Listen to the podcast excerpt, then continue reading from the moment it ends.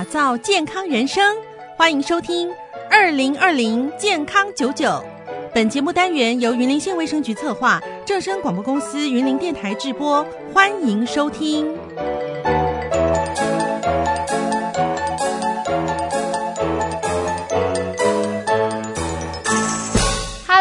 各位听众朋友们，大家好，欢迎收听二零二零健康九九，我是主持人怡琳。今天呢，在节目中，我们邀请到的是台大医院云林分院精神医学部的医师杜昭莹杜医师。杜医师您好，主持人好，各位听众观众朋友们，大家好。今天邀请到杜医师来到我们的节目上面啊，主要是要来聊一下。诶，大家应该有看到我们后面的布条，诶，这个大字报很明显，我们今天就是要跟怀孕有关的主题啦。那今天邀请到我们的精神科医师啊，呃，不是邀请请到我们的这个妇产科医师，所以就是要跟我们来聊聊这心理的大小事。因为其实我有发现到啊，我们其实一般妈妈啊，就是在迎接这个新生命的时候，通常啊，通常我们都是会看。到她哦，非常开心，而且就是夹杂着感动的泪水。但有些啊，其实我们面对这个怀孕，还有我们这个产后啊，其实有时候会有一些忧郁的。请产生忧郁的这个心理倾向产生啊，所以我们今天就是要特别跟大家来聊聊产后忧郁这件事情，希望大家都可以远离忧郁，然后快乐当妈妈这样子。那今天呢，首先呢、就要来询问到我们的杜医师，诶，想要询问一下，我们这个呃产后忧郁啊，是有哪一些族群是比较可以把它分类为是高危险族群嘛？会罹患我们这个产后忧郁症？嗯。我觉得这是一个相当重要的问题啦，就像主持人刚才讲到的，呃，其实怀孕在大家预期当中，其实应该是一个非常就是开心、非常快乐的事情。所以，当产妇她发现她自己有一些忧郁情绪的时候，她可能也会觉得有一些不知所措。嗯，对，所以就是说，呃，其实这样子的产后忧郁状况的发生的机会其实并不低。所以我们如果能够知道说谁是高危险群的话，那或许对于自己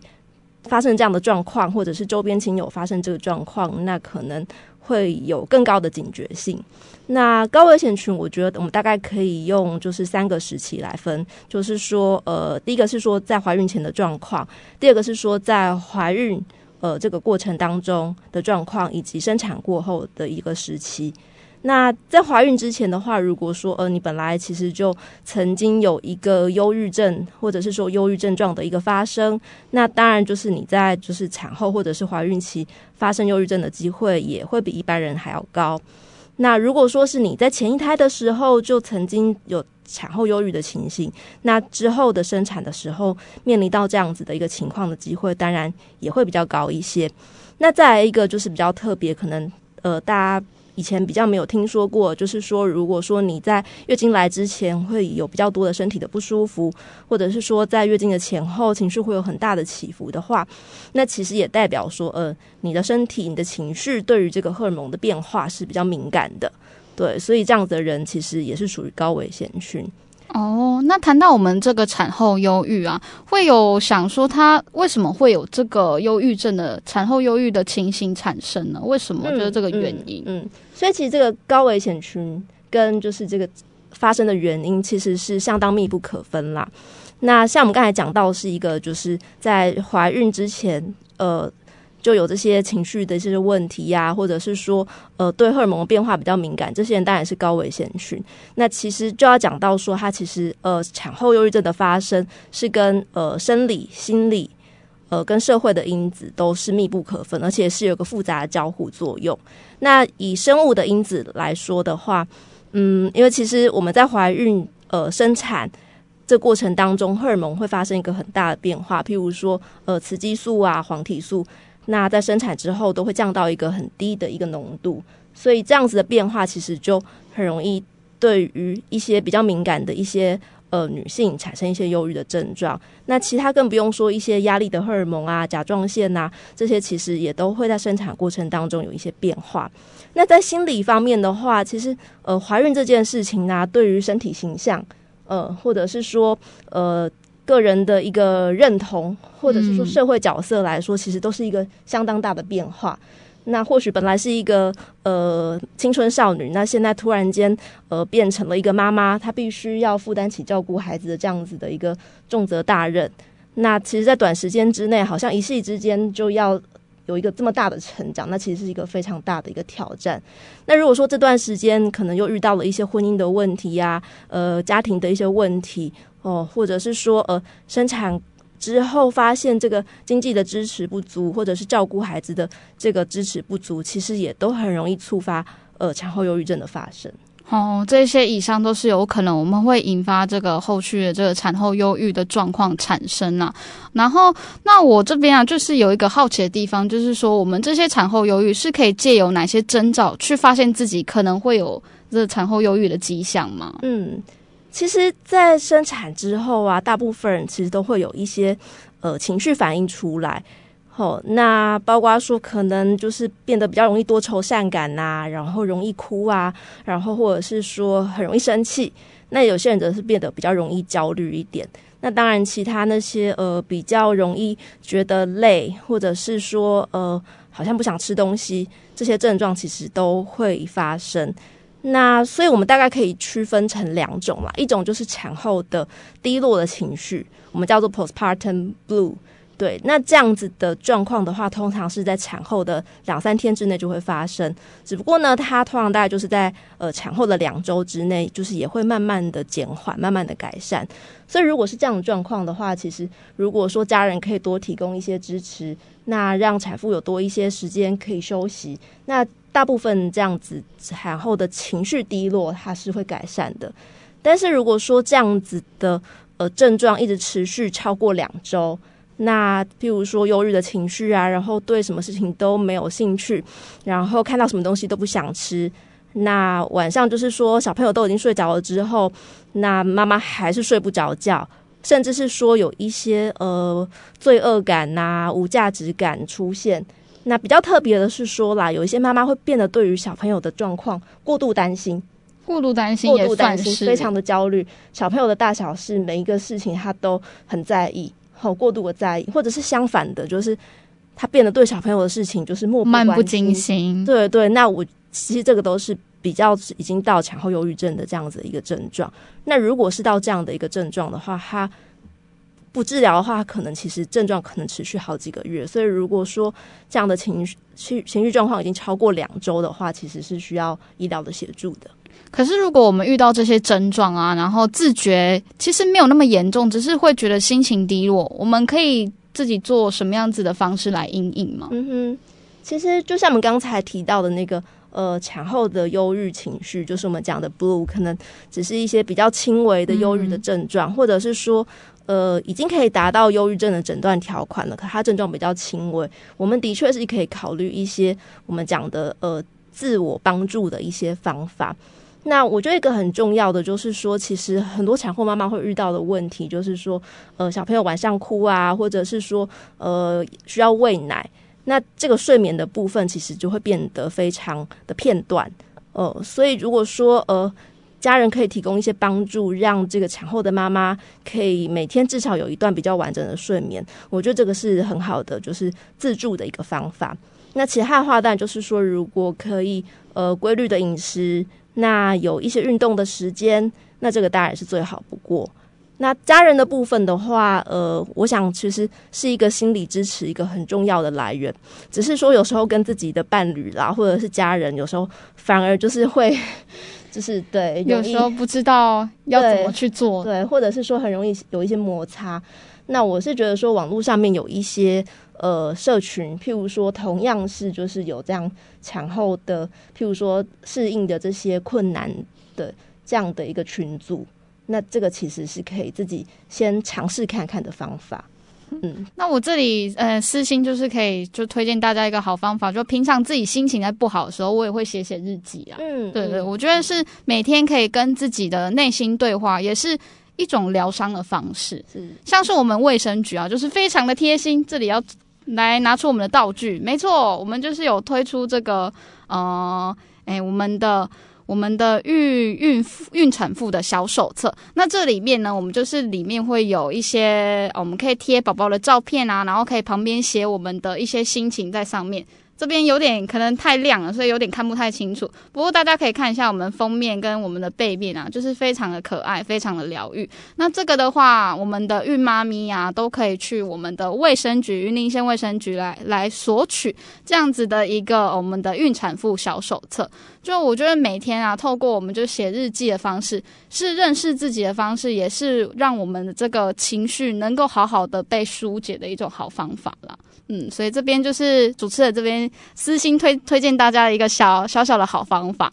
那再来的话，就是要来谈到我们这个呃产后忧郁啊，我们刚才有提到，医师有提到一连串我们可以自己去做的一些方法。那额外呢，如果我们真的就累积到一个定值，我真的觉得我忧郁忧郁症这可能已经压抑不住了。那我们可以寻求哪一些单位，或是寻求哪一些方方式来寻求协助呢？嗯，我觉得第一个可以就是求助的对象，我想还是周边。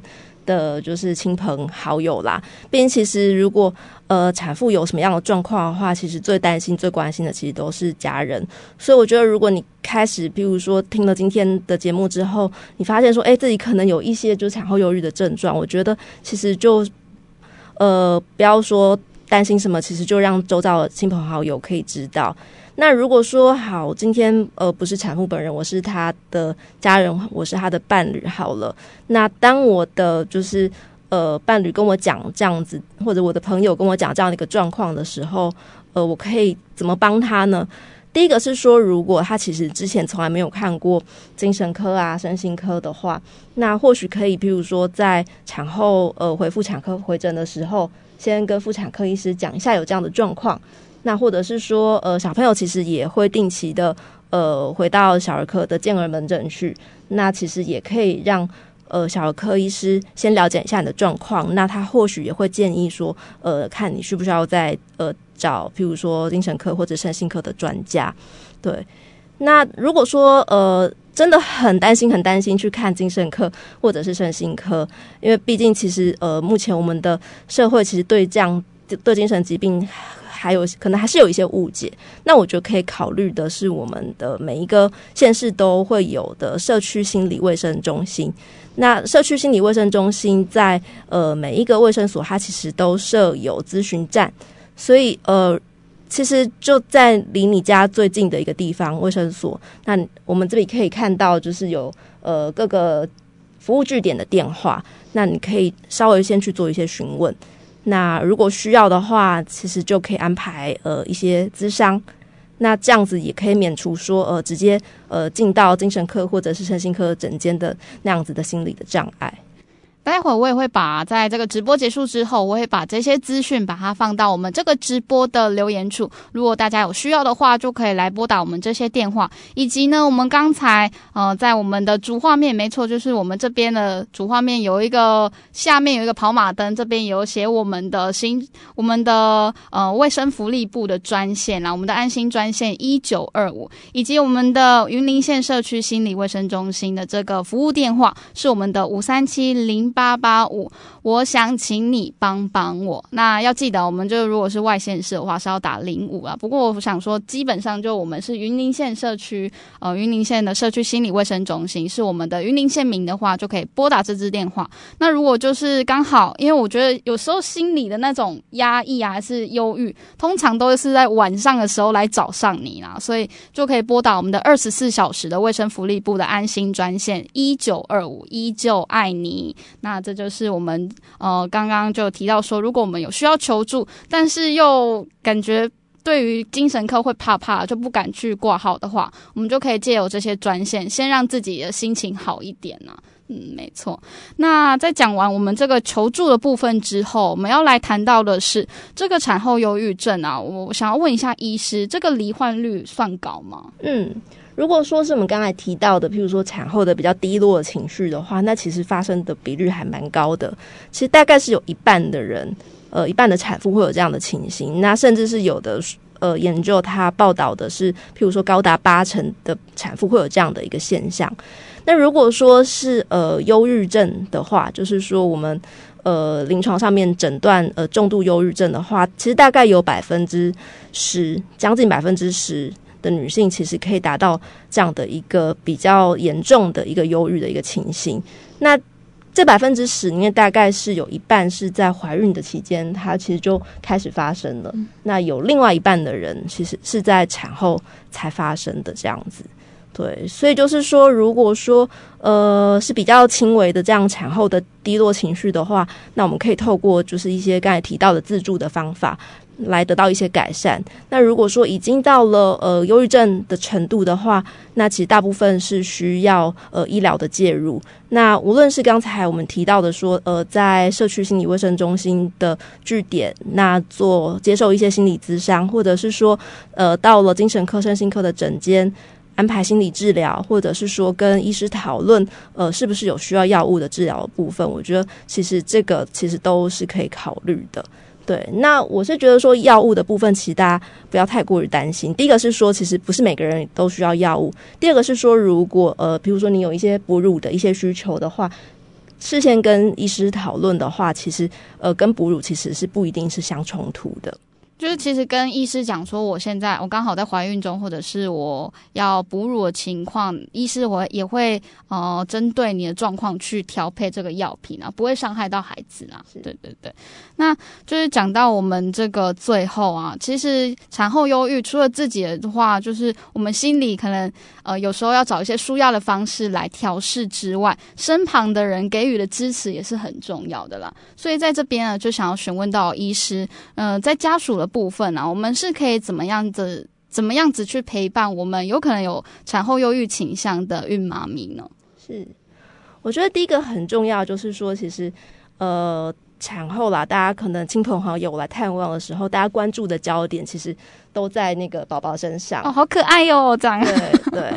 然后妈妈其实就是很疲惫，然后很狼狈的躺在床上，但是就是又要硬打起精神，挤出笑容来面对这些功课。所以其实呃，如果说亲朋好友可以主动去呃关心到产妇的一些状况的话，我觉得其实是非常宝贵的一个一个支持。再来就是说呃，其实如果说产妇开始有一些呃，比如说比较低落情绪出现的时候，有时候她其实。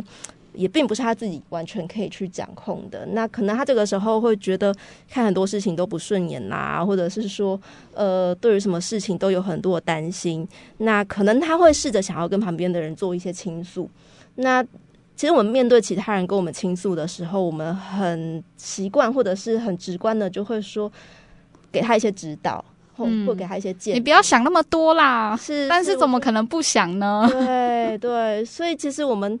当然是出于好意给他提供一些建议，但是在一个心情已经比较低落的状况之下的这个呃产后的妈妈，她听起来可能就会觉得好像你是在批评她，嗯，对，你是在指正她说她哪里没有做好，所以其实我觉得我们可以调整一下啦，就是当呃旁边人在跟我们做一些倾诉的时候，我们试着去聆听就好。那其实光是聆听，光是陪伴，然后告诉他说：“哎，其实你有听到他。”呃，最感到难受、感到最无法适应的点是什么？然后可能让他知道说，哎，你有听到这些了，然后表达你的这些同理，其实就是非常好的一个支持了。不见得要给他什么样的，就是很明确的建议。那另外呢，我觉得就是，假如说我们的孕妈咪跟我们的呃她的呃老公啊，我觉得平常就可能可以每每天给我们的孕妈咪一一个小时出去外面。哦，走一走，我觉得这也是蛮不错的一个方式啊，让他至少可以出去透气一个小时，完全都不管家里，完全都不管小朋友的时候，他应该就是可以好好的去放松他的心情。嗯嗯、除此之外，就我们有时候啊，呃，可能半夜需要哺乳的时候，我们也可以呃让妈妈睡睡个觉，然后我们爸爸就起床喂一下，或者是哦、呃、平常家事啊打扫的事情，妈妈都已经那么忙了，就要照顾小朋友，那我们就爸爸就多提供一些劳力啦。就这边提供的，提供大家一些小撇步，就可以帮助我们的孕妈咪啊，就在整个带小孩的过程当中，也可以越来越快乐了。嗯，其实我一直觉得说，这忧郁这件事情啊，有时候，呃，现在社会其实有比较，呃，越来越去注重这一块了。不然以往可能会觉得说，忧郁只是他过得太好。就可能会觉得，哎、好像忧郁没有被重视啊。但其实，因为之前我就是有听过一个说法是，忧郁其实跟感冒是很很类似啊，就应该是说可以来把它比喻成感冒，因为就是刚好我们忧郁症就没有抵抗那种病毒的那一种呃抵抗力而已，所以就是想说在这边也可以跟大家讲一下我们的产后忧郁啊，就呃不。嗯，应该是说我们要好好的去重视这一块了。嗯嗯、对，其实无论是产后忧郁症或者是一般的忧郁症，它其实都是有非常复杂的成因。就像我们刚才讲的，可能它像感冒一样有一些生物性的一些成分，它其实有一些心理的一些成分，一些。呃，环境的一些成分，所以如果说是以我们回到我们的产后忧郁症来看，对啊，那当然这个生产之后的荷尔蒙变化其实很难去避免，嗯，没错。但是如果说产妇的部分，她可以呃试着去寻求一些心理的一些支持。简单的咨商也好，或者是说家人的部分，就像刚才主持人提到的，就是可以呃帮忙呃产妇可以有一个比较完整的休息，一个放风的时间。我觉得这个其实都是很珍贵的。嗯，没错。今天就非常感谢我们的杜医师来到节目上面，谢谢，谢谢，谢谢大家。那祝福大家都可以远离忧郁，快乐当妈哦，也是快乐当爸啦。就是我们的孕期爸比跟我们的哦孕期妈咪都可以快快乐乐。谢谢。那我们的二零二零健康久久，下次再见喽，拜拜。